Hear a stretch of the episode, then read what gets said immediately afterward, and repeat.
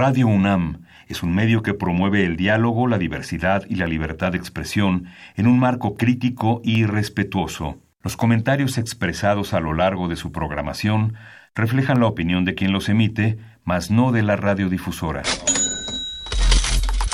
Consultorio Fiscal. María Concepción González de Chicago dice que hace 12 años Radio. presentó suspensión de actividad. Un programa de Radio UNAM Hay una PTU entonces que se determina. y de la Secretaría de Divulgación y Fomento Editorial de la Facultad de Contaduría y Administración. Si bien es cierto, estamos, hablando- estamos comentando todo lo que tiene que ver con la contabilidad. Tocaremos el tema de las deducciones personales, obviamente, porque no son tan fáciles de aplicar en realidad. Consultorio Fiscal. Radio. Muy buenas tardes, bienvenidos a su programa Consultorio Fiscal. Los saludos amigos Salvador Rotera Banel. Hoy estamos de plácemes, vamos a tener un súper tema con una súper invitada. Vamos a platicar de la declaración anual de primas de riesgos del Seguro Social y nuestros amigos ya adivinaron quién nos acompaña. Nos acompaña la doctora Gloria Arellano Bernal, doctora en Derecho, especialista en Derecho de la, de la Seguridad Social y Derecho Laboral, socia del despacho Sánchez Arellano Abogados y es doctora en, en, En seguridad social, sí, de la Panamericana. ¿Cómo estás, Salvador? Un gusto estar contigo, con todo tu auditorio, hablando pues de un tema tan importante como es eh, la, la declaración de prima de riesgo. Yo siempre digo que febrero no es el mes del amor y la amistad, febrero es el mes de la autodeterminación de grado de riesgo. así es, Porque todos, así es. Todos los patrones tienen la obligación obligación. de presentar esta declaración. Así es. Así es. Pero ¿qué te parece si antes de que empecemos el, el programa damos unos anuncios? El programa es en vivo, nos pueden llamar, hacernos preguntas sobre este tema de la declaración de prima de riesgo desde Seguro Social. Los teléfonos en cabina el 55 36 89 89 o bien el 01800 50 52 688. También recuerde que nos puede seguir en Twitter en arroba con su fiscal. Y vamos a escuchar nuestra cápsula de asesoría fiscal gratuita y el info fiscal. Consultorio Fiscal. Radio.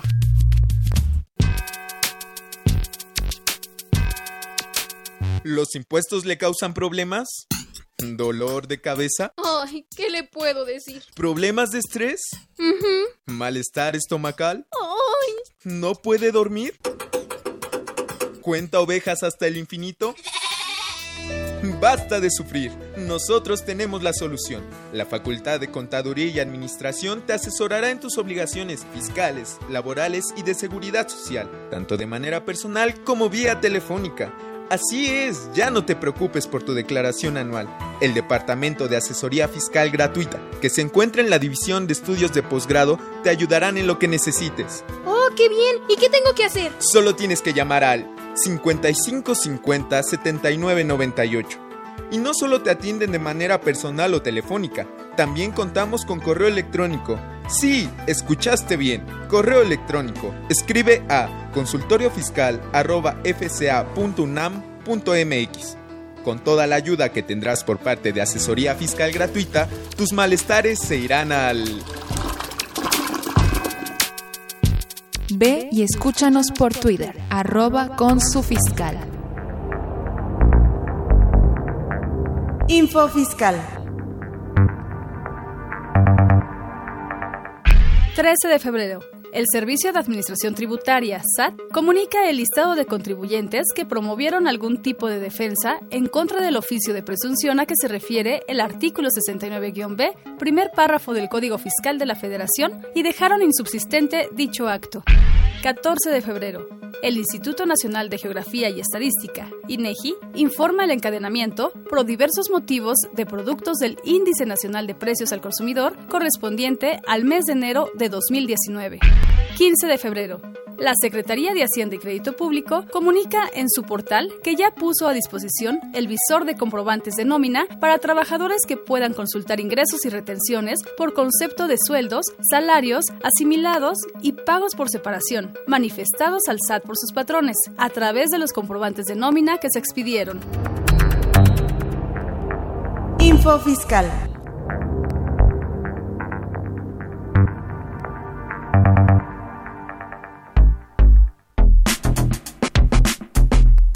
¿Sabes si lo que te dicen es verdad? Entérate aquí, en Cuentas Claras. Cuentas Claras. Declaración Anual de Primas de Riesgo de Trabajo IMSS. Anualmente, aquellas empresas que están registradas ante el Instituto Mexicano del Seguro Social deben revisar su siniestralidad, con el objetivo de saber si su prima aumentó, disminuyó o permaneció igual, y así poder presentar dicha declaración en febrero de cada año.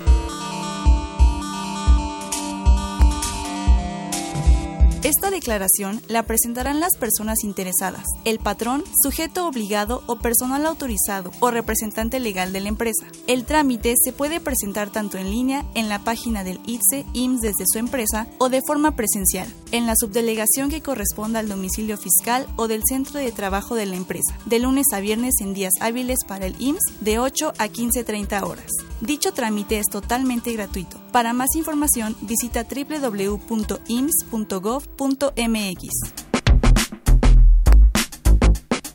Cuentas claras. Facultad de Contaduría y Administración, UNAM.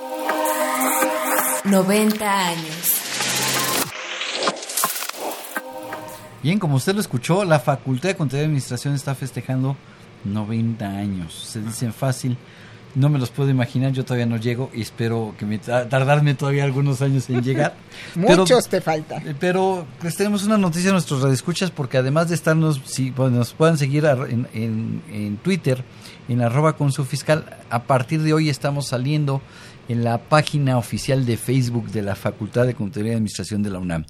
Entonces nos pueden buscar también en Facebook, eh, eh, Facultad de Contaduría y Administración-UNAM y ahí eh, en esa página estamos también ya transmitiendo este programa en radio, en Twitter y en Facebook. Bien, este platícanos, por favor. bueno, ¿Qué, pues es esto de, ¿Qué es eso de la declaración? De la declaración. a ver, dice declaración anual de autodeterminación de primas de riesgos del IMSS. Del El IMSS. nombre está larguísimo. Sí, pues mira, lo que pasa es que todos los patrones, mm, personas físicas y personas morales, tienen la obligación de presentar en el mes de febrero su autodeterminación de grado de riesgo. Los únicos que no son los que tienen menos de 10 trabajadores o que tienen la misma prima y han mantenido la misma prima el año pasado. Pero aquí lo interesante es recordarle a nuestros amigos que estamos hablando de riesgos de trabajo que se den del primero de enero al 31 de diciembre del 2018, que la alta médica sea inclusive puede ser el propio 31 de diciembre, porque si se va a una incapacidad que termine en enero febrero, esa ya no son riesgos terminados, no forman parte de la siniestralidad del 2018 que se presenta justo en febrero del 2019 y que entonces tendrían que eh, esa, tomarlos en consideración para el año siguiente. Y aquí uno de los puntos más importantes es saber cuándo es un riesgo de trabajo porque hoy por hoy pues tenemos situaciones muy delicadas en, las empresas y con los patrones personas físicas porque en cuanto el colaborador se va al seguro social le califican como de trabajo y no todos los riesgos son de trabajo. Y los riesgos de trabajo son los que se dan con motivo y en razón del trabajo. Y un punto que es muy importante Salvador es el llenado, es la parte medular de estos temas, el llenado de los formatos ST7, que es el aviso de probable riesgo de trabajo, o ST9, que es el aviso de probable enfermedad de trabajo. ¿Y por qué es tan importante? Porque hoy lo que sucede es que el colaborador va al IMSS, le, le llenan en el anverso lo que él dice sobre el siniestro y tiene que, tiene que llevarle este documento a su patrón para que ellos lo llenen. Y la defensa, en el caso de que no sea realmente un riesgo de trabajo, la defensa del patrón está en el llenado. Entonces, una de Híjole, las grandes qué delicado, recomendaciones. Qué delicado, qué buen Sí. comentario estás haciendo a nuestros amigos Sí. radioescuchas, porque es importantísimo. Fíjate que he visto mucha gente que lo que pone es, pues lo que puso el doctor, dicen a la, a la secretaria, a ver, lo que puso aquí, Cópialo. cópialo y ponlo igual. Sí, sí, Salvador. Eso no se hace. Eh, o sea, lo que dijo el colaborador ya lo dijo Y eso definitivamente no lo podemos hacer. Tenemos la obligación, todas las áreas contables y todas las áreas de administración de empresas o de recursos humanos o los abogados que, estén este, dedicados a este tema, la obligación de llevar un control interno. Claro. ¿En qué consiste el control interno? Bueno, que el colaborador sepa que si sufre un, un riesgo, enfermedad o, o, o, accidente. o, accidente. tiene que ir primero con el médico de la empresa o con el médico que el patrón haya contratado externo fíjate, para que le hagan un análisis. Qué buen comentario hiciste. Porque muchas veces te dicen, es que eso es un fraude. No, no, de ninguna Eso de que manera. digas, no, no, no, no vayas al seguro. No. Ve con mi médico. No, no. Sí lo vas a llevar al seguro social. Claro, claro. Pero, por pero el médico me va a tener que decir qué fue lo que pasó para Claro, que yo conteste ese formato. Exactamente, por si no vas Ya a llenar. adiviné, mira. Así es, inclusive el artículo 23 del reglamento de la Ley del Seguro Social de Prestaciones Médicas establece de manera expresa que tú puedes llevar a tu colaborador, a tu trabajador al servicio médico externo, avisando, por supuesto, al IMSS. O sea, eh, eh, lo que acabas de decir lo, lo, dice textualmente el artículo 23. O sea, tú lo llevas, ellos lo revisan con esa información y con la información que dé el trabajador a su inmediato superior, pues para que se vea qué fue lo que sucedió. Entonces se llena el formato y se regresa al colaborador para que él lo lleve al IMSS y entonces pueda hacerse la calificación de si es o no un riesgo de trabajo. Y aquí un, un tip importantísimo para todos nuestros este, radioescuchas es el accidente en trayecto, que puede ser de trabajo, porque es el que se da entre la empresa y el domicilio del colaborador o del domicilio del colaborador a, con el patrón, es un trayecto directo, no importa cuánto tiempo tarden mientras sea un trayecto directo, ese es, puede ser un accidente de trabajo, por supuesto, porque vas en el, en el metrobús y choca y te, pues, te afectas el, la, no sé, el, el, la- cuello. el cuello o la pierna. Ese es un accidente de trabajo, por supuesto que sí, pero ese accidente de trabajo no forma parte de la siniestralidad. ¿Y por qué les digo que es un tip importantísimo? Porque el IMSS tiene la obligación de pagar a 100% el salario base de cotización de ese colaborador el tiempo que esté incapacitado, pero no forma parte de la siniestralidad. Entonces, ¿qué es lo que pasa en la práctica? Pues que el IMSS no son sus accidentes este, preferidos. No, no le No. gustan los accidentes en trayecto. Exacto, no le gusta calificarlos como de trayecto. No, porque le va a costar al IMSS pagar la incapacidad al 100%, pero no me va a modificar a mi patrón la siniestralidad para que yo le pague más. Así es. Y al final del día, quien lo va a pagar de su bolsa, pues es justo el IMSS. Claro. Y ese tema no le gusta. Pero la recomendación es para los patrones estar muy cuidadosos de que sí sea calificado como de trayecto, no es de trabajo. A ver, es de trabajo justo cuando el colaborador entra, entra a la empresa A ver, o al trabajo, Déjame jugar con trabajo. comentario que acabas de hacer. Mi hora de entrada a trabajar contigo, tú eres mi patrón, y pues mi hora de trabajo para entrar contigo es a las 9 de la mañana. ¿Correcto? Pero hoy particularmente el tránsito estuvo muy pesado. ¿Dónde? En, una- en esta ciudad. en esta Me extraña ciudad. muchísimo. Sí, ¿verdad? Qué raro, ¿no? Pensé que estabas hablando de Serbia, porque en esta, Esta ciudad, no, no, pero, no, pero a ver, yo para poder, para poder para entrar, así es, para poder entrar a trabajar contigo a las 9 de la mañana, yo tengo que salir de mi casa a las 7 de la mañana. Correcto. Y siempre salgo a las 7 de la mañana y llego al 10 para las 9, cuarto para las 9, muy tarde a las 9. Correcto. Pero hoy salí a las 7 de la mañana y llegué contigo 9.20, 9.30. Correcto. Este, o el accidente sucedió, no llegué, el accidente sucedió 9.15. Correcto. Entrada es a las 9. ¿No es, ¿No es accidente de trabajo o es accidente de Es trayecto? un accidente de trayecto, absolutamente de trayecto. Aunque ya haya cambiado la claro hora. que sí. Y aunque le vaya, aunque le pongas en, en el horario, porque así lo pide la ST7 o la ST9, pones el horario y el horario que vas a poner son 9 de la mañana a 6 de la tarde, por ejemplo. Y entonces podrías decir, oye, Gloria, pero entonces si esto es a las Si se 9. accidentó a las 9.20. Sí, no me, no me digas que es en trayecto. Sí, él no había llegado. o tú en tu caso no habías llegado. llegado. Entonces, ¿qué es lo que sucede? Hay que tener cuidado como patrón de que se ha llenado y como colaborador. nada de que es un accidente que lo hiciste en tu casa o cosas. No, no. Fue en el trayecto directo. Pero, pero si tu horario es de a las 9 de la mañana, sí. Pero hubo un accidente, una situación especial y yo no llegué a tiempo, pero iba directo. Entonces, ahí el instituto, aunque no le guste, tendrá que Digo, tomarlo porque ya he escuchado trayecto. casos en los que gente del seguro me dice, no, es que como su horario de entrada está a las 9 y el accidente sucedió a las 9.20, ya, es, ya no es de trayecto. No, Por supuesto que no. Sí era trayecto. Es trayecto. ¿Es trayecto hasta qué momento? Hasta el momento en que llega al centro laboral.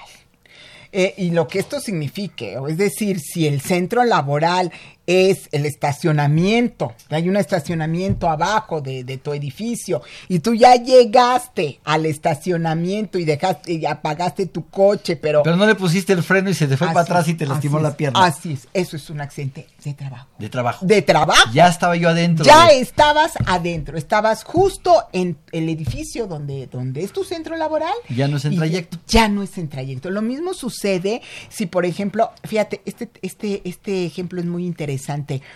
A la hora de la comida. Fíjate. Tú te puedes ir, como es tu caso, a tu casa a comer. Muy, muy bien. Entonces, Salvador, tú necesitas firmar o poner tu dedito o poner el iris o qué sé yo que pongas para terminar la, la jornada en la mañana y ese periodo en el que tú sales de tu oficina y te vas a comer a tu casa o, o enfrente, Enfrente. o allá en la banqueta hay una señora lindísima que hace unas gorditas de miedo de chicharrón riquísimas Ay. y ahí comes, pero fíjate, ya saliste de la oficina, ya firmaste tu salida, ese accidente, Salvador, es un accidente general. No Ni es de de trabajo. trayecto. No, no, no, porque pues tú no estás yendo a tu casa. Acuérdate que la definición del 72 de la ley del Seguro Social es el accidente que se da entre la empresa y el domicilio y domicilio. ¿A ti te gusta comer diario? Las- Las, las gorditas, gorditas de varías, un día en chicharrón, otro día de papa. ¿Viste que tenemos hambre? De Sí. papa, de frijoles, de Huitlacoche. huitlacoche. Y las hace sensacionales. y Allá en la cabina también, también están mira, saboreando y diciendo que si los quieren- podemos traer. Quieren gorditas de la señora maravillosa que hace unas ricuras. Ese ya no es de trayecto, ese es un accidente. Y si llegas a tu casa, ya llegaste a tu casa y, y- y te dice Alma, oye, pues este, fíjate que aquí la televisión, la antena, no sé qué pasa, no funciona, y te subes a la azotea, y Dios no lo permita, pero tienes un accidente, ese ya no es de trayecto, ese no es de trabajo, ese es un accidente normal. Ok. Fíjate que has mencionado dos o tres veces un término que quisiera que nos aclararas para nuestros amigos radioescuchas. Porque dices es el en trayecto directo.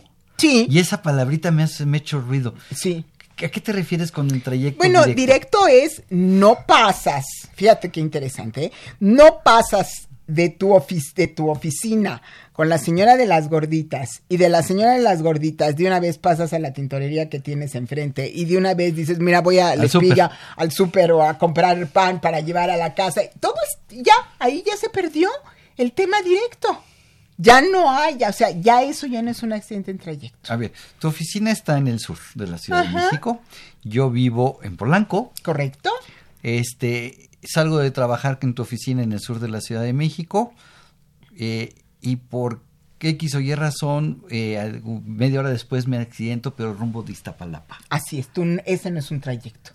¿Qué andabas haciendo en Iztapalapa? Ni nos digas, porque el radio es, los radios Se escuchar, Alma. y nosotros no queremos saber. Yo vivo muy en paz, quiero mucho a mis almas, entonces no, no, no molestes qué andabas haciendo En Iztapalapa. Iztapalapa.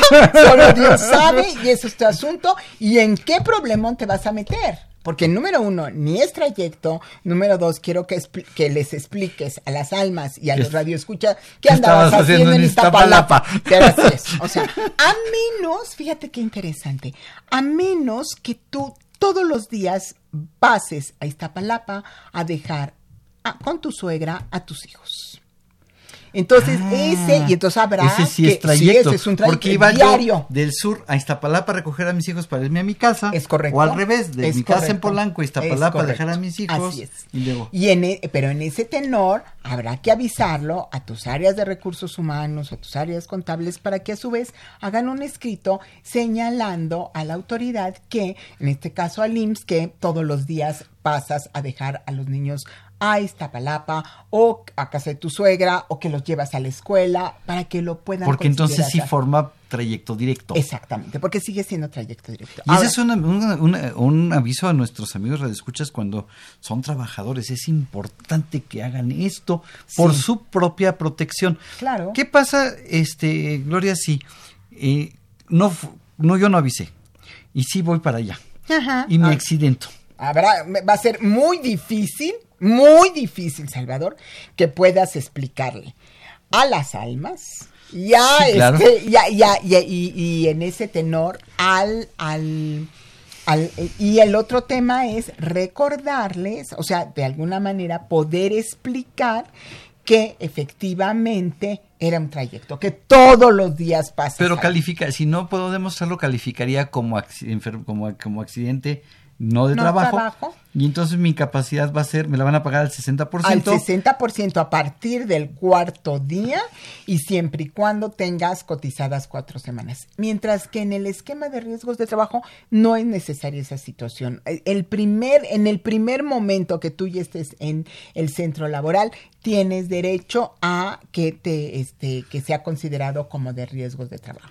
Y me pagan al 100% y desde, Desde el primer el día. primer día. Y si no te dieron dar de alta, que esto hay que recordarle muchísimo a nuestros radioescuchas, es fundamental a- de preferencia hacer la afiliación previa, que es el día hábil inmediato anterior, para que cuando el colaborador llegue a la empresa o al centro laboral, ya está dado de alta ya no hay ningún problema. Ya está protegido. Exactamente, porque de no ser así, entonces el, el IMSS le podrá cobrar con toda la justificación legal, eh, de acuerdo con el 75 y 77 de la ley del Seguro Social, lo que se conoce como los capitales constitutivos. Así es. Y para eso sirve la declaración de prima de riesgo. Exactamente. Porque la gente estaría diciendo, y bueno, ¿y todo esto qué tiene que ver? Ah, Ahorita no, vamos claro, a platicar qué tiene que ver. vamos. Quiero recordarles a nuestros amigos radioescuchas que el programa es en vivo, que nos pueden llamar y hacernos preguntas sobre el tema que estamos tratando al 55 36 89 89 o al 01 800 50 52 688. Ya tenemos una pregunta de Alberto Gómez, 47 años, Ciudad de México. ¿Cuál es la fecha límite para presentar la prima de riesgo ante el IMSS? Ante el IMSS, sí, es justo el último día hábil de febrero, que en este caso es, Es 28. el 8 sí, que y es es jueves. el jueves de la semana que entra. Así es, es el último momento. Nos queda semana y un día para Así es, presentarla. para presentarla. Y, y esto pues es muy importante porque si no, este, te aplicarán el tema de las multas. Y aquí en la autodeterminación de grado de riesgo vale la pena hacer la siguiente aclaración. Número uno, solo se toman en cuenta los riesgos de trabajo terminados. Se toma en cuenta todas las incapacidades de riesgo de trabajo consideradas como tal. que Y no aquí- sean de trayecto. que no sean de trayecto, por supuesto, Ajá. Salvador. Y entonces aquí hay que señalar que estaríamos hablando de la fecha de la eh, que está establecida en la ST7 a la ST2, que es el alta médica. En el alta médica vienen dos fechas y una de ellas es el alta laboral, digamos, el momento en que el colaborador ya puede regresar a trabajar y, y hay que tomar la fecha anterior porque justo es lo que toma el IMSS. Porque lo ideal, por supuesto, para tener un registro de riesgos de trabajo, lo ideal sería que tuvieran los eh, la gente de mm, administración, recursos humanos o los contadores, pues eh, y además por disposición la deben de tener, si no es causa de multa, un registro de riesgos de trabajo. Que puede ser lo sofisticado que tú quieras O lo simple, simple. de un cuadernito. Así es, un folder en el cual venga la ST7 o la ST9, todas las incapacidades y la ST2. Porque de otra manera no puedes llenar tu autodeterminación y la ST3 La ST3 es el dictamen de incapacidad permanente parcial o total o la muerte por riesgo de trabajo. Entonces, con esos elementos realmente tú puedes, Puedes llenar tu declaración. autodeterminación. Fíjate que se han estado presentando algunos casos muy interesantes y difíciles.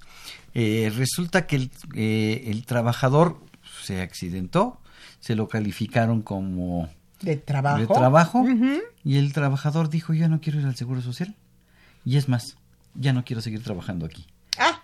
Y deja de asistir al Seguro Social. ¿Qué hace el patrón?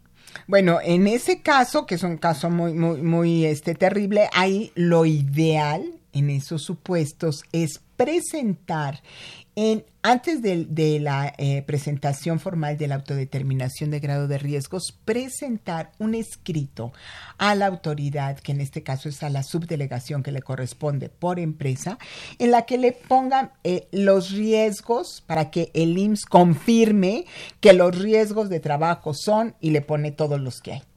¿Con qué objeto? Y esto es importantísimo, porque si después llega un laudo de la Junta de Conciliación porque el colaborador demandó o, tuvo una incapacidad permanente parcial o total o siguió incapacitado y nadie le avisó al instituto al patrón, él tenga los elementos para defenderse en el sentido de decir no hubo riesgo o el riesgo terminó en tal momento o la baja se presentó en tal momento porque hay jurisprudencia firme que señala que la obligación de conocer de la siniestralidad es del patrón. Entonces el patrón no podría decir, oye, pues es que se fue el colaborador y yo no sé ni dónde anda y ya no supe qué pasó con ese siniestro. No, es obligación del patrón. Entonces, si tú no llevas ese escrito sellado y firmado de la subdelegación preferentemente de clasificación de empresas de la que le corresponde al patrón, pues no te vas a poder defender. En el momento en que llegue la, la autodeterminación, o en este caso la rectificación con ese siniestro que tú ya no sabes qué sucedió y lo quieras impugnar eh, vía juicio de nulidad ante el Tribunal de Justicia Fiscal Administrativa, no te la van a desechar porque van a decir, a ver, tu, tu obligación era conocerlos y no lo sabes. Entonces, la primera defensa es, presento mi escrito y les digo, señores, aquí está mi escrito sellado que yo le pedí al instituto que confirmara mi siniestralidad y da igual, Salvador, la respuesta. Y da igual la respuesta. Da- Fíjate da que igual. tengo, tengo una pregunta parecida a esa, porque me- lo acabo de ver y, y, y- y sí me fui de espaldas. Y puede ser que a algunos de nuestros amigos de escucha les este, pueda estar pasando. Es una empresa que tiene un, tiene varios, tiene un buen número de trabajadores. Este, esta empresa se quedó sin gente de recursos humanos. Correcto. Eh, la gente de recursos humanos no entregó, y quién ve tú a saber dónde quedaron los documentos. Ay. Eh, resulta que hace algunos años son los trabajadores se había eh, se había accidentado, se abrió el expediente, El expediente. pero nunca se cerró. Ok. Pasaron los años, el trabajador regresó, trabajó, trabajó, trabajó, se volvió a accidentar el año pasado. Correcto. Y, eh, y el Seguro Social me dice, ¿cómo, cómo, te, ¿cómo me abres uno nuevo? Si tienes abierto uno del 2013. Uy, qué barbaridad. O sea, estamos hablando de cinco años. ¿Qué hace este patrón? No, bueno, aquí uno de los puntos importantísimos por disposición del reglamento de la Ley del Seguro Social de afiliación, clasificación de empresas, recaudación y fiscalización es que el siniestro se califica en la empresa donde se originó. Entonces, bueno, ahí... Pero el siniestro es en la misma empresa. Ah, sí, en la misma empresa, Ah, lo que pasa es que la gente de recursos humanos no entregó y el que regres, el que tomó jamás se enteró que había habido ese riesgo. Ah, sí, Pasaron ahí. los años y hay un nuevo accidente de esta misma persona. Ok. Y me dicen, ¿cómo te abro uno nuevo? Si ya trae... Tienes uno abierto Sí, de no. hace cinco años. Ahí lo que, lo que con toda certeza debe, debió de haber sido calificado, si el instituto lo vio, pues ahí estamos hablando de recaídas, porque estamos hablando de... Son accidentes diferentes. Ah, Es la misma persona, pero son accidentes, accidentes diferentes. distintos. Bueno, entonces no, porque entonces en la primera instancia debió de darse la alta médica y magnífico que toques este tema.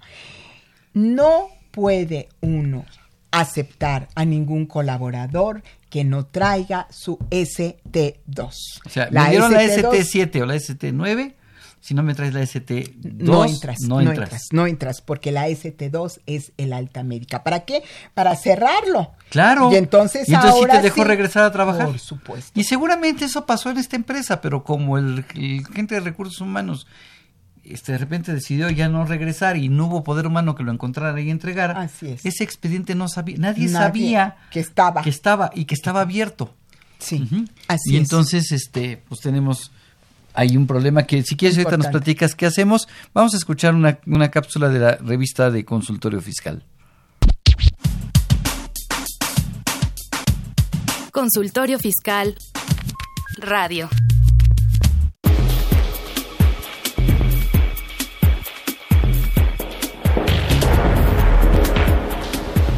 En esta edición, la 708 Consultorio Fiscal, como siempre, aborda interesantes artículos de corte jurídico, laboral, contable, financiero y fiscal.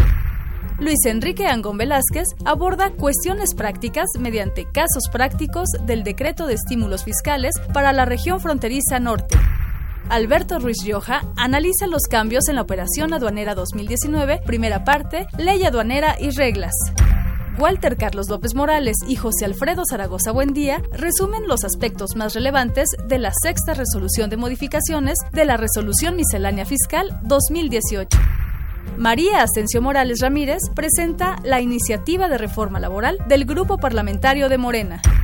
Estos y otros temas de gran interés se presentan en el número 708 de Consultorio Fiscal.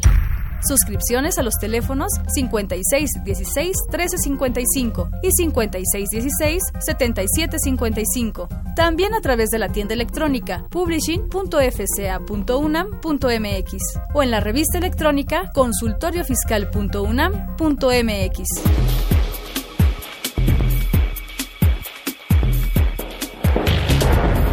Ve y escúchanos por Twitter, arroba con su fiscal. Impuesto en la historia.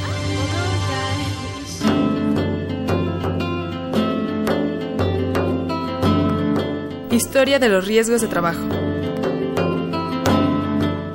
Desde la antigüedad ya se comprendía la conexión entre enfermedades y las diversas actividades laborales. Así, en la antigua Grecia, Hipócrates estudió los efectos del plomo en los mineros. Bernardino Ramazzini, médico italiano, considerado el fundador de la medicina del trabajo, escribió en 1700 el libro De Morbis Artificum Diatriba, Enfermedades de los Trabajadores, donde describía los factores que ocasionaban enfermedades propias de los oficios que existían antes de la Revolución Industrial.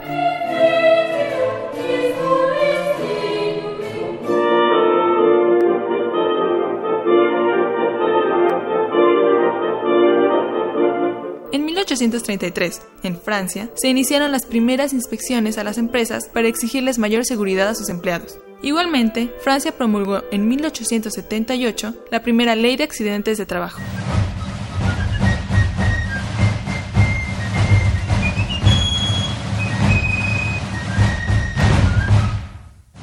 En 1867 se publicó en Massachusetts, Estados Unidos, una ley que apoyaba, entre otras cosas, la creación de la figura de inspector laboral. Diez años después, en ese mismo estado, se promovió la primera ley que exigía la protección de maquinaria peligrosa.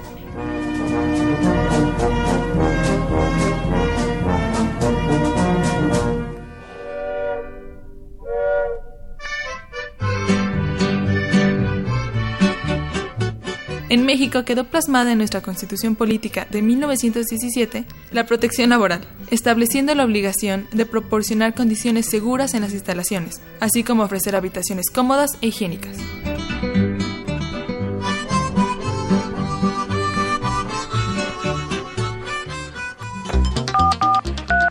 Llámanos, nos interesa tu opinión. Teléfonos en cabina 5536 8989. Lada 01800 5052 688.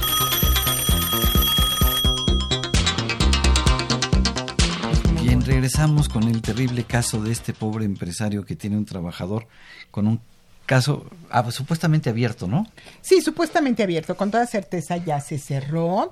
Este fue a la. mm, ah, él debió de haber llevado la ST2, no la llevó, pero seguramente las incapacidades ya no hay. Y por eso es tan importante que les recordemos a todos nuestros radioescuchas la trascendencia de presentar el escrito eh, a- directamente a la subdelegación, al área de clasificación de empresas, para que en ese escrito le pongamos la siniestralidad con la que hemos trabajado durante ese año, con el objeto de que el instituto la confirme. Y aquí mm, dos aspectos relevantes. Número uno, no es fácil que, la, que las subdelegaciones acepten esta... Que la reciban. Que la reciban, ajá. Hay que recordar que el artículo octavo de la Constitución nos da el derecho de petición y el derecho de petición se da si hacemos de manera pacífica, respetuosa y por escrito una petición directa a la autoridad. Ellos tienen que aceptarla. Nos pueden contestar lo que ellos quieran, pero de principio la tienen que aceptar. Y lo segundo es que, bueno, el artículo 28, fracción tercera de la Ley de la Transparencia y la Información Pública también señala la obligatoriedad de parte de las autoridades de aceptar todos nuestros escritos eh, en esos mismos términos. Y, y- y es fundamental porque de esa manera, cuando llegue, si algún día llega el- el- la, la calificación del riesgo de trabajo o todavía más terrible, la incapacidad permanente parcial o total, en ese momento eh, podemos impugnarla con altas posibilidades de ganarlo en un juicio de nulidad. De Por otra eso, no lo, por eso no lo quieren aceptar. no lo quieren aceptar, así es, pero bueno. Hay muchas subdelegaciones no lo aceptan porque no entienden bien de qué se trata y este dicen, no, bueno, pues, eso es obligación de usted tuya. o entre a la página de internet, ahí viene que este es un punto muy interesante eh, para todos nuestros radioescucha, acudir a la página de internet del IMSS donde vienen los riesgos de trabajo que ellos tienen contemplados y eh, nada más cuidar que hay un escrito anexo, que en el escrito no venga el- la, el- la confirmación, que la- al aceptar ese, ah, esa información sobre los riesgos de trabajo, existiera de parte del patrón la conformidad de estos riesgos, porque bueno, nosotros tenemos todo el derecho para poder este, impugnar en su momento, ¿no? Por supuesto, eh, como no vamos a poner todos los siniestros que establece, eh, salvo que los estemos aceptando, entonces eh, sí nos van a eh, emitir una multa por haber dado datos falsos o incorrectos, a pesar de que nosotros no, que no es que queramos hacer datos falsos, pero para la autoridad así es, y, y bueno, nos van a imponer la multa, pero de principio este, es indispensable hacerlo. Y el otro tema que también e- es altamente recomendable es que eh, la gente, los contadores y la gente de, recursos humanos presenten un escrito en las unidades médicas. Cuando tenemos un colaborador que ha tenido incapacidades, no sé, ya tiene todo el año incapacitado, recordando que en riesgos de trabajo solamente un año pueden estar incapacitados, ya tiene todo el año, mm, ya le dijeron al colaborador que sí le van a, a determinar la incapacidad permanente parcial, te lo regresan y tú dices, bueno, y ahora cuándo te la van a determinar, sí, fíjate qué interesante. Por los 365 días es altamente probable que te suba un punto porcentual. Altamente probable. Y entonces al año siguiente te llega la incapacidad permanente parcial del mismo colaborador, pues entonces lo que hay que hacer es solicitar en ese mismo año ya la incapacidad permanente para que nada más te suba un punto.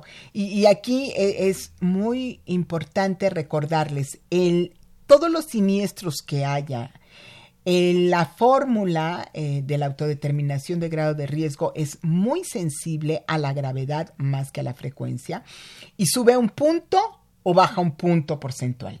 Pero si no llega a subir un punto o a bajar un punto, sino menos, se debe poner el resultado de la fórmula. Es decir, si mi prima de riesgo, déjame traducir esto para probablemente algunas gentes que no, no, no, no manejan, no los contadores. Es la primera vez que la van a que hacer. la van a hacer, pues, claro. también tenemos A ver, mi, radioescuchas claro, jóvenes. mi prima de riesgo quiero suponer que sea punto 5, que es la más baja, ¿no? Es correcto, punto Punto 55. 5. Pero resulta que a la hora de aplicar la fórmula de va de punto 5 a punto 782302. Por inventar un número. Correcto, correcto. ¿Ok? Sí. Entonces, en lugar de punto 5, mi prima de riesgo para el siguiente año será de punto 782302. ¿Ok? Sí. Pero si mi prima de riesgo es del punto 5 y mi siniestralidad fue alta y a lo mejor se mueve al 2.725. ¿Correcto? Me voy a ir al 1.5. Es correcto. No Es al correcto. 2.725. No, así es. Y lo mismo es. funciona al revés. Es correcto. Si mi prima de riesgo fuera el 2.725 y mi fórmula me da este punto 23, Correcto.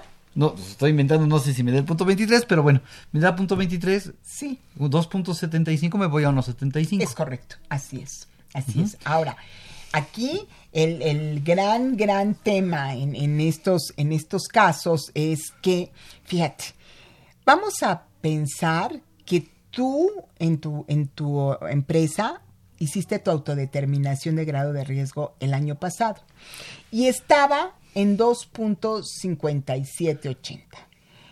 Pero hay un siniestro que no estás de acuerdo y que vas a impugnar y que no lo vas a poner en la autodeterminación de grado de riesgo, porque el momento procesal para poderlo impugnar no es cuando te lo califican. Hay jurisprudencia firme ya sobre este tema, sino el momento adecuado para impugnar esto es cuando no lo pones en la autodeterminación de... Y te de- llega la multa. y te llega la multa y te llega la, rectificación. Claro. Y entonces en la rectificación ya tu prima es, dice la autoridad, 3.50. ¿No?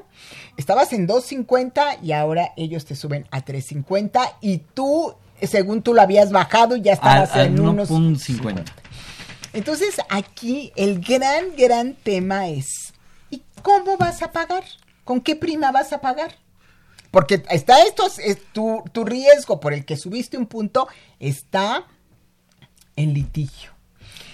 Y estos litigios, Salvador, pueden tardar tres años o cuatro. Mientras, ¿qué vas a hacer? Entonces, aquí hay dos respuestas. Fíjate. El artículo 42 del reglamento de la Ley del Seguro Social de Clasificación de Empresas, Recaudación y Fiscalización te autoriza a pagar con la prima que tú determinaste, que fue 1.50. Y tú pagas con eso. Entonces tienes que hablar con la autoridad y decirle, oye, no me estés emitiendo cédulas de diferencias, este, lo estoy impugnando, aquí está ya el juicio de nulidad, aquí está la fianza de- de- del juicio, y bueno, yo voy a pagar con, este, con esta prima, ¿no? La de 1.50. Esa es opción 1. La opción 2, que digas, no, mira, yo no me quiero complicar, me voy por un tema más conservador, voy a pagar Con 3.50. con 350, pero cuando ganas el juicio, tienes que pedir, y esto es muy importante que lo sepan, porque los, a veces los abogados pues ya ganan el juicio y ya Ahí todos, ya. ahí ya quedó, Ya quedó. todos No, todavía no contentos y me todavía no se acaba. Hay que acudir al jurídico de la subdelegación para que acate la sentencia y después del acatamiento de sentencia se haga acudir a la rectificación, a clasificación de empresas para que te hagan la rectificación de la prima y solicites el pago de toda la devolución del pago de lo indebido. Wow. Que es todo un tema, ¿eh? Es todo Así un tema, es. pero son dos opciones que tienes, que Y tú el escoge la que, la que tú quieras. Escoge la que Nos la habla Diego. Olvera, saludo a Diego Olvera, que es, es, ese ha sido radio escucha del estado de Hidalgo. Ah, pues muchos Si saludos. contraté a una persona y se accidenta a los 15 días, todavía no cumple las cuatro semanas. ¿Quién tiene obligación de, de pagar la incapacidad y cuál sería su fundamento legal? Sí, eh, si, si es de riesgos de trabajo, el IMSS inmediatamente. Y si es de enfermedad general, nadie. Nadie le va a pagar la incapacidad. No, no, porque no había cumplido las cuatro semanas. Ni yo, patrón. No, no estás obligado. Ni su sueldo, ni nada. Ni nada, salvo que hubiera una obligación en contrato colectivo. Claro. Estamos hablando de otra cosa. Esas son obligaciones que vienen por el contrato colectivo. Si el contrato colectivo dice a los, a los colaboradores de esta empresa se les tiene que pagar desde el primer día el 100% o la cantidad que sea, ahí sí, pero en condiciones normales absolutamente nadie, Nadie. porque es enfermedad general. General.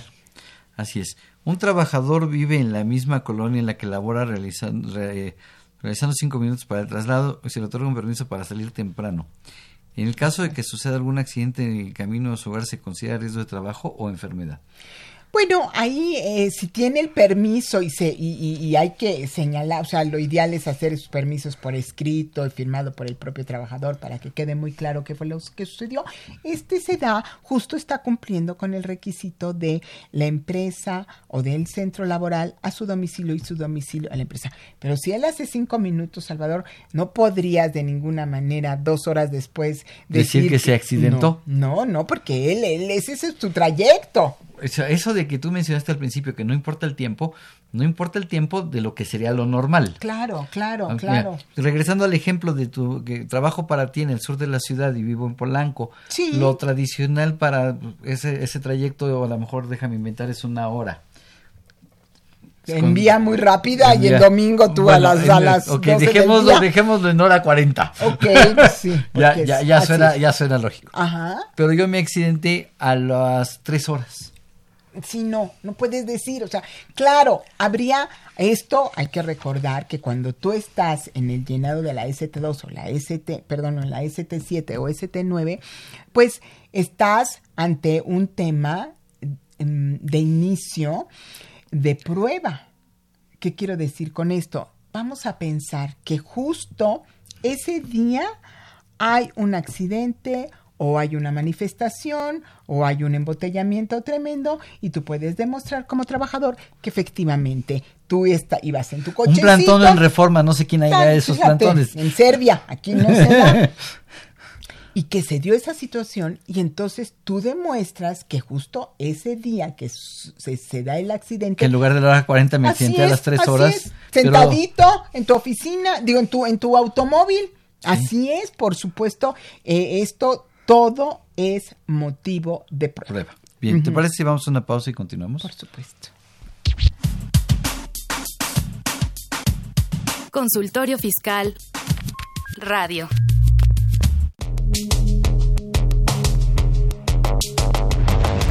¿Cómo están ustedes? Soy Fernando Macotela, director de la Feria Internacional del Libro del Palacio de Minería. No sé si ustedes han ido alguna vez a la feria, pero si no han ido, este es el momento para conocerla. Vamos a celebrar del 21 de febrero al 4 de marzo nuestro 40 aniversario. Esto nos convierte en la feria del libro más antigua del país. Como Pumas podemos estar muy orgullosos de que nuestra feria es la feria, fue la feria, ha sido la feria que ha inspirado todas las ferias del libro existentes en el país. Vamos a tener cerca de 1.400 actividades realmente para todos los gustos y para todas las edades. Por cierto, hace ya unos 10 años que la Facultad de Contaduría y Administración participa también en las actividades. Eso cuando inició nos dio mucho gusto porque fue de las últimas escuelas en eh, inscribirse a las actividades, pero ahora es ya una costumbre establecida. Entre semana la feria abre de 11 de la mañana a 9 de la noche y los fines de semana abre de 10 de la mañana a 9 de la noche. Ya ustedes saben, el Palacio de Minería está en el centro histórico de la ciudad, en la calle de Tacuba número 5. Entre semana el precio de entrada es de 15 pesos y los fines de semana es de 20 pesos. Van a encontrar ustedes cerca de 30 mil nuevos títulos en la oferta editorial, aparte de los acervos de todas las editoriales. Créanme, hay actividades para todas las edades, para todos los gustos y para todas las especialidades también. Allá los esperamos, ojalá sean ustedes algunos de los 150 mil visitantes que esperamos recibir este año. XEUN AM 860 Radio UNAM. Ahora, tres minutos de finanzas con Arturo Morales Castro.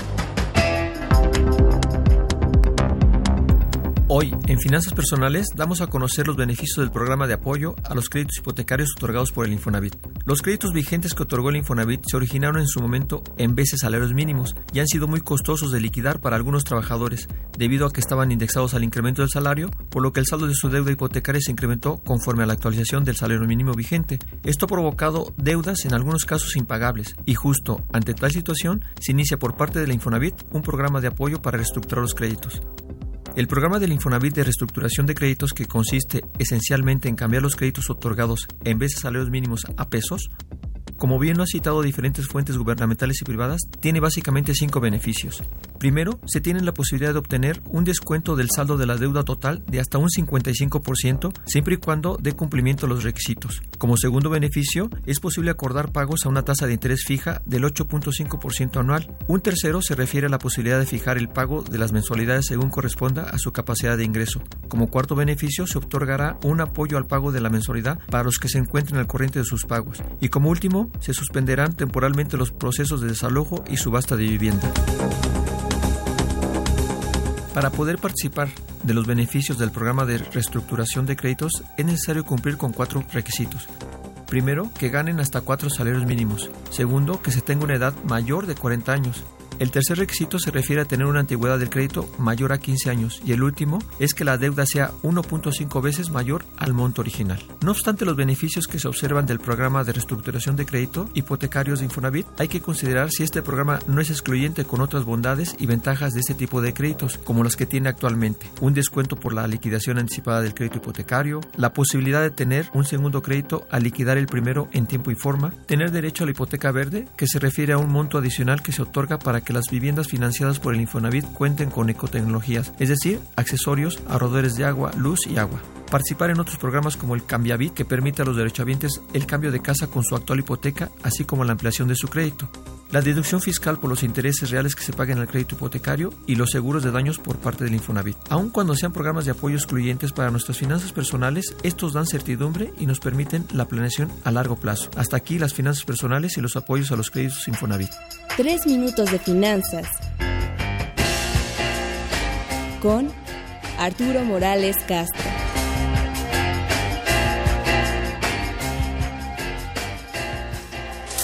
Facultad de Contaduría y Administración, UNAM. 90 años. Regresamos, siguen las preguntas de nuestros amigos radioescuchas muy interesantes. Este, nos pregunta Jorge García que si sigue vigente el beneficio de no presentar la declaración si no hubo accidentes en el periodo anterior. Es correcto, así es, porque si no hubo accidentes mantiene la misma prima y entonces por supuesto que pueden no presentar. No importa en qué, en qué, en qué porcentaje de prima haya estado yo. Sí, no importa, no importa. Si tienes menos de 10 trabajadores, pero yo de todos modos les recomiendo a todos nuestros contadores y administradores de empresas presenten el escrito a la subdelegación. ¿Por qué? Porque de pronto tú puedes decir, ay, pues mira qué bonito año, no tuve incapacitados, no tuve ningún ¿Y estás riesgo. seguro? ¿Y estás seguro? Porque nos pasa mucho, y esto seguro lo vives tú constantemente, en el área de ventas, los vendedores, pues no les importa si se incapacitan o no, ellos cobran la incapacidad, siguen trabajando y tú ni te enteras y de ahí, pues porque lo que les interesa es la generación de recursos y en ese sentido tú no puedes tener la certeza absoluta de que no hay un siniestro y si lo hay, pues después no tienes las posibilidades de impugnarlo. Así es, pero yo le recomendaría a Jorge, efectivamente, si no tuviste ningún Sí, no accidente, no tienes problema, pero si estás en la prima mínima. Claro. Porque si estás en una prima sup- eh, arriba, eh, lo que vas a perder es el beneficio de la reducción. De bajar y Sí, bajar y si bajar, estás en claro. una prima de 3% y no tuviste ningún accidente y no la presentas, vas a seguir con el 3. Ah, claro. Cuando podrías Ah, irte por al 2. supuesto, por supuesto, tienes absolutamente toda la razón, porque acuérdate que si no hubo ningún siniestro, entonces vas a bajar un punto. Y un punto, fíjate, yo he tenido la, la experiencia profesional muy interesante de, eh, de que empresarios me dicen, a ver, a ver, Gloria, ¿cómo podemos disminuir la carga social ante el IMSS, ¿no? Y llegan los que te dicen, yo te digo cómo, ah, sí, no, ponlos bueno, con salario mínimo. No, no, bueno, ponlos con salario mínimo, haz los socios, este, Sí, no, bueno, ¿cuántas barbaridades, no, no, bueno, unas cosas Fraudes. horribles. Fraudes, este, mételos a la incorporación voluntaria, o sea, unas barbaridades. Y la verdad es que una de las formas legales más efectivas que existen para todos los patrones en México es la inversión en seguridad por dos aspectos. Número uno, porque te permite cuidar la integridad física de todos tus colaboradores. Y número dos, porque hay una disminución importante económica al no tener la siniestralidad alta y punto, vas bajando, tú puedes ser, Salvador, clase Construcción. 5, ándale, o minera, o petroquímica, clase o lo que tú quieras, clase 5, y cuidar tu siniestralidad. Haber empezado con una prima de 7 punto y tantos, y año con año hacer un esfuerzo para disminuir tu siniestralidad y, Y estar en después 0.50. Y después de siete años estás en punto Por cinco. supuesto. Y además es, es tan bonito y tan interesante cuando vas a las empresas y dice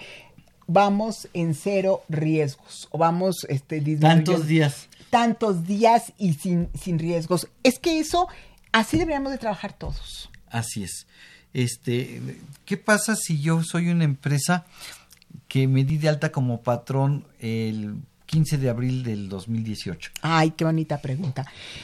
Pues, pues ese es un problema. La recomendación es siempre, por favor, dense de alta para que justo el primero de enero estén ya eh, abierto el registro. Pues, pero yo- en yo- este caso, pues en este caso, Yo creé mi tengo- negocio el 15 de abril y Bueno, me pues muy bien. Entonces, fíjate, si fue el 2018, no tienes obligación de presentar la autodeterminación de grado de riesgo. Ah, qué buena noticia. Pues O buena qué o mala. qué mala, porque entonces todo el 2019, o sea, toda la, vamos a pensar que no tuviste riesgos de trabajo en el 2018 de abril a diciembre. O tuviste, da igual, porque de todos modos esa siniestralidad se pierde. Se tomará del primero de enero al 31 de diciembre del 2019 y tu obligación de presentar la autodeterminación de grado de riesgo es en febrero del 2020. 2020. Entonces, pues si ibas a la baja, estuviste perdiendo. Qué buena años. noticia porque no tuve que presentarla y el contador no tuvo que trabajar. Qué mala noticia para el empresario porque si estaba en una prima del 2.7 Claro. y no tuvo riesgos, pues a lo mejor se va. Inventé 2.7 Sí. nada más por tomar un porcentaje. Sí. Se iría al 1.7. Claro, al 1.7 y en el 2020 Al, al, punto punto 7. 50. O al Ah, punto punto 7 siete. y en el 2021 Así al punto 5. Que si no, aquí se va, para llegar al punto 5 va a ser hasta el 22. Así es. O sea, es está perdiendo tres, está perdiendo un año y, y bueno, este, pues es una situación muy delicada. Yo siempre digo, bueno, en esos, en esos casos todos los que vayan a accidentarse o morirse por riesgo de trabajo, pues de una vez aprovechar ese periodo, porque esa siniestralidad Se ya se pierde. Así es. Ojalá nadie se muera de No, ese no, accidente. no, y menos este de en riesgos de trabajo. Es- está muy protegido el riesgo de trabajo por la Constitución, por la Ley Federal del Trabajo y por la Ley del Seguro Social. Así es.